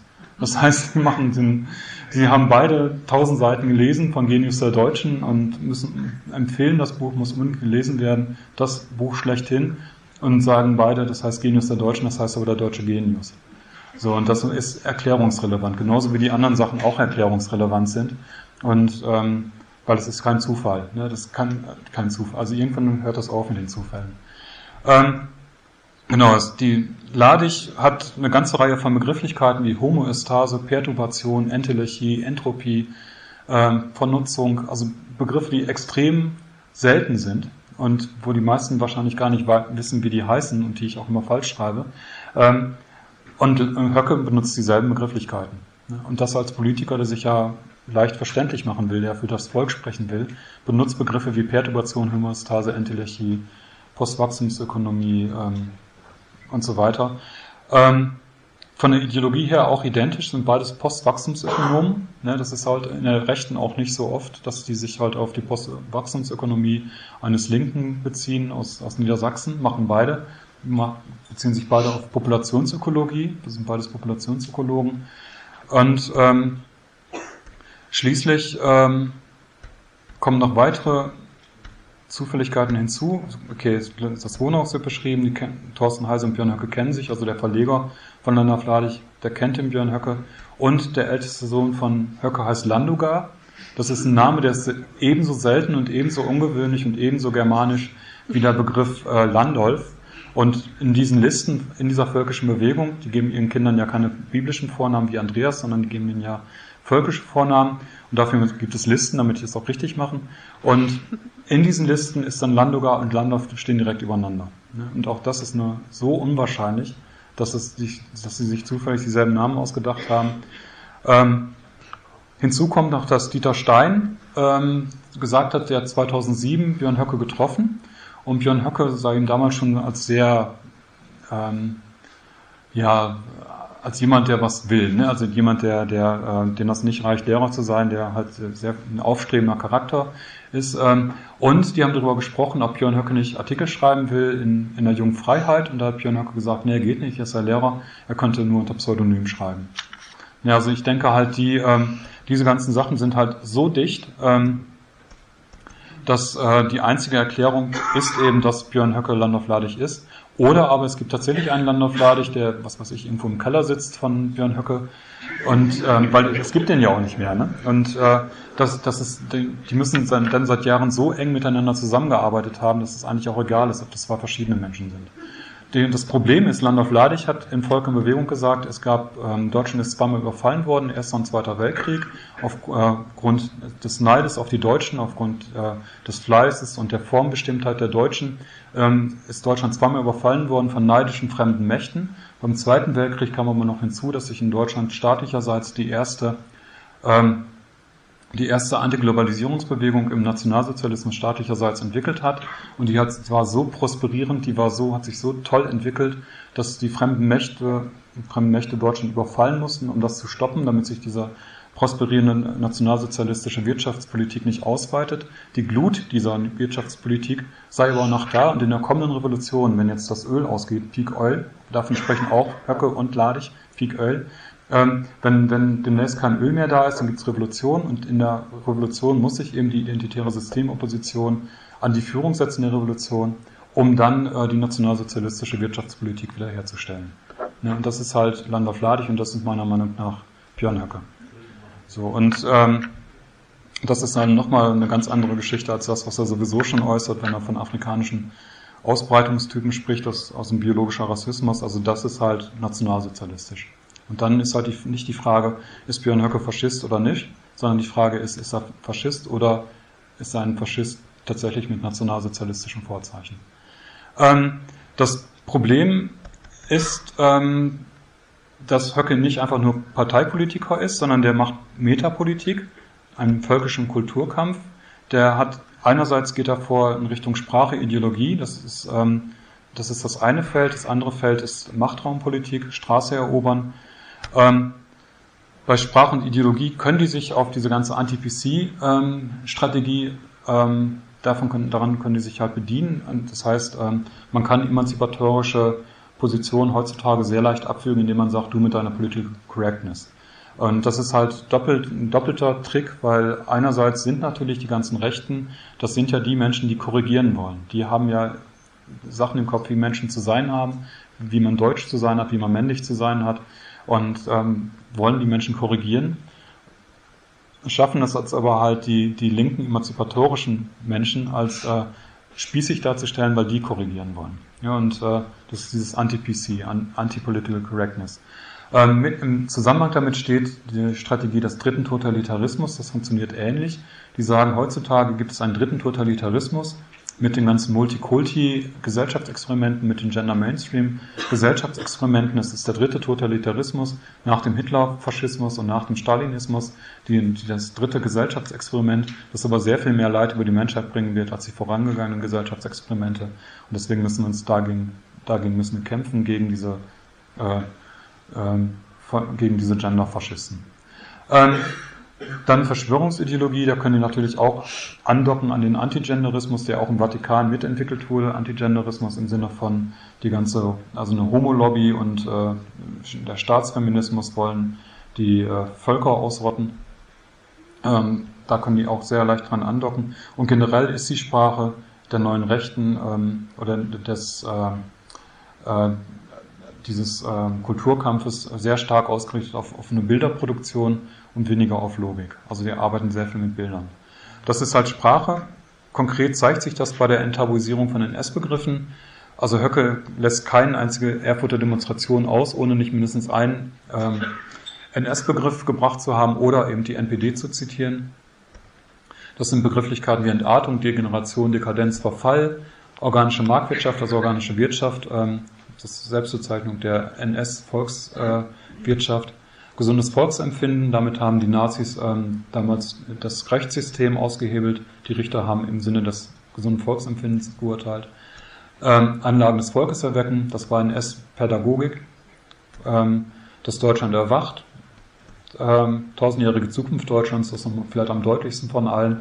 Jeder weiß natürlich, äh, jeder assoziiert mit, assoziiert mit tausendjährige Zukunft, tausendjähriges Reich. Das macht der Geschichtslehrer Björn Höcke natürlich sehr bewusst. Ähm, Tatelite, damit hat sich die SA selber bezeichnet. Also die, er sagt, gegen die Scheinelite Merkels müssen wir als Tatelite auftreten. Tatelite ist die Selbstbezeichnung der SA gewesen. oder der SS. Ähm, Volksverderber, Hitler hat davon gesprochen, dass in Mein Kampf, dass man äh, die hebräischen Volksverderber 1914 hätte ins Giftgas schicken müssen. Höcke sagt, er kann Gabriel nur als Volksverderber bezeichnen, er kann ihn nicht anders bezeichnen. Auch natürlich ist Volksverderber eben auch ein Begriff. Das weiß der Historiker Höcke auch aus dem Nationalsozialismus. Die eine, eine, eine Grußadresse an Le Pen war gewesen, historische Wendezeit und sein oder Nichtsein der Völker. Wir müssen in der historischen Wendezeit um sein oder Nichtsein der Völker zusammenstehen. Auch eine NS-Propagierung, mit der halt der totale Krieg auch ähm, legitimiert wurde. Volksgemeinschaft ist von, von Poggenburg und auch Gauland steht da nicht zurück. Er hat da Polen verteidigt, als äh, die polnische Regierung verteidigt, als die polnische Regierung gesagt hat, wir nehmen keine Flüchtlinge auf und es dann Kritik gab aus der EU. Da hat Gauland gesagt, ähm, wir sollten nicht jetzt den Polen da reinreden. Die müssen selber entscheiden, wie viele Flüchtlinge die in ihrem Volkskörper aufnehmen wollen und wie viele nicht. Später sprach er nochmal von Fremdkörpern. Auch das eben NS-Ideologie. Und das ist natürlich bewusst. Ne? Es geht darum, die, die Begriffsherrschaft der Linken zu durchbrechen. Das meint natürlich auch die, Be die Begrifflichkeit des, äh, also den Nationalsozialismus widersprechbar zu machen. Ähm, zum Machtraumpolitik, das habe ich eigentlich auch schon weitgehend gesagt. Also Kubitschek spricht von der ähm, Situation des Vorbürgerkriegs. Wir befinden uns in der Situation des Vorbürgerkriegs. Das entscheidet sich jetzt, ob wir, ähm, ob wir ähm, in den Bürgerkrieg gehen müssen oder nicht, ne? ob sich das vielleicht auch anders regeln lässt. Ähnlich Höcke, der davon spricht, die AfD ist die letzte evolutionäre Chance äh, für Deutschland. Das hat er damals immer gesagt. Jetzt sagt er, die AfD ist die letzte friedliche Chance für Deutschland. Er prognostiziert einen Bürgerkrieg. Er sagt, Deutschland wird durch ein tiefes Tal gehen müssen, durch ein Tal der Tränen gehen müssen. Aber dann so in 40 Jahren, 30, 40 Jahren wird alles gut. Ähm, oder auch nicht. Aber der prognostiziert zum, er, also er sagt sehr deutlich, es wird einen Bürgerkrieg geben. Ähm, Initiativen, tiefer Staat, also die, die schielen eben auf diesen tiefen Staat, also auf Beamte, die bereit sind, dann mit der AfD, äh, Quatsch, äh, mit der Revolution dann zusammenzuarbeiten, die dann vielleicht kommt, äh, mit dem Umsturz, Umsturz ist doch die, mit dem Umsturz, äh, der Sturz der Regierung zusammenzuarbeiten. Schachtschneider spricht dann vom Widerstandsrecht. Elsässer und Kubitschek sprachen auch vom deutschen Maidan, also die, der Umsturz in der, in der Ukraine ähm, soll als Beispiel gelten. Man muss halt eine, Platz, eine Platzbesetzung machen, auch mit illegalen Mitteln. Die muss über mehrere Tage oder vielleicht sogar Wochen gehen und die soll dann direkt zum Umsturz der Regierung führen. Deutscher Maidan. Und da war damals auch viel die Rede von Berlin, von Berlin-Demos. Das haben wir aber aktuell zurückgezogen. Dann der Aufruf an die Bundeswehr, der Aufruf an die Bundespolizei. An Bewegungen sind das dann der Flügel, Erfurter Resolution, Käferser-Treffen, die Erfurter ähm, Demonstration. Die weiten jetzt gerade aus, auch auf Westfalen. In Ostwestfalen versuchen die gerade ein Standbein zu kriegen. Da ist demnächst auch eine Konferenz mit Gauland, Poggenburg, ähm, Höcke, jemand vom Kompakt-Magazin. Und ähm, eigentlich sollte auch der Martin Sellner von der identitären Bewegung aus, aus Österreich da sein. Der hat aber zeitgleich in Wien eine Demonstration, kann nicht teilnehmen. Ähm, Erfurter Demonstration, junge Alternative eben, der Frohnmeier, ähm, Identitäre Bewegung und Pegida. Ähm, damit wäre ich jetzt eigentlich durch. Ich will noch ein Wort noch kurz sagen zur Zusammenarbeit. Ähm, es gibt eine Zusammenarbeit eben auch verstärkt mit russischen Organisationen. Das ist eben der Frohnmeier und seine junge Alternative, der mit, äh, das hat der Spiegel aufgedeckt, mit der jungen Garde von Putin zusammenarbeitet. Frohnmeier hat dann erwidert, ne, es gibt diese Zusammenarbeit gibt es noch nicht, es gibt Gespräche. Und man muss ja auch sehen, wenn die AfD irgendwann demnächst dominant ist und hier das ganze System umkrempelt, dann müssen die ja auch wissen, wie das geht und deswegen wollen die jetzt schon mal lernen von Regierungspolitikern wie Putin. Ähm, die arbeiten zusammen auf europäischer Ebene, da gibt es äh, das, äh, die blaue Allianz zwischen FPÖ und AfD, das geht eher von diesem gemäßigten Flügel aus, von Petri und Pritzell. Ähm, Höcke will eher in Richtung Front National gehen. Ähm, und Petri und äh, Pritzell und Beatrix von Storch sind jetzt in zwei verschiedene, die sind ja aus der ECR-Fraktion aus dem Europäischen Parlament rausgeflogen. Das ist halt von den äh, Tories ähm, und von der PDS-Partei aus Polen. Die äh, Fraktionen im Europäischen Parlament sind die rausgeflogen, weil die an der Grenze auf Flüchtlinge schießen lassen wollten. Und ähm, äh, Beatrix von Storch ist jetzt in die ähm, EFDD reingegangen. Das ist die Fraktion von UKIP und Schwedendemokraten. Und Pritzell ist bewusst in die andere Fraktion reingegangen, von FPÖ, Lega Nord, ähm, Front National und Flamme Bloc, um eben eine Klammer zu machen zwischen beiden Fraktionen und in diesem Jahr noch eine Fraktion von allen rechten Parteien in Europa aufzubauen. Ja, das ist halt so die Perspektive. Gut, und damit bin ich auch durch, aber ich glaube, ich habe ein bisschen überzogen und ähm, hoffe, das war nicht langweilig. Danke.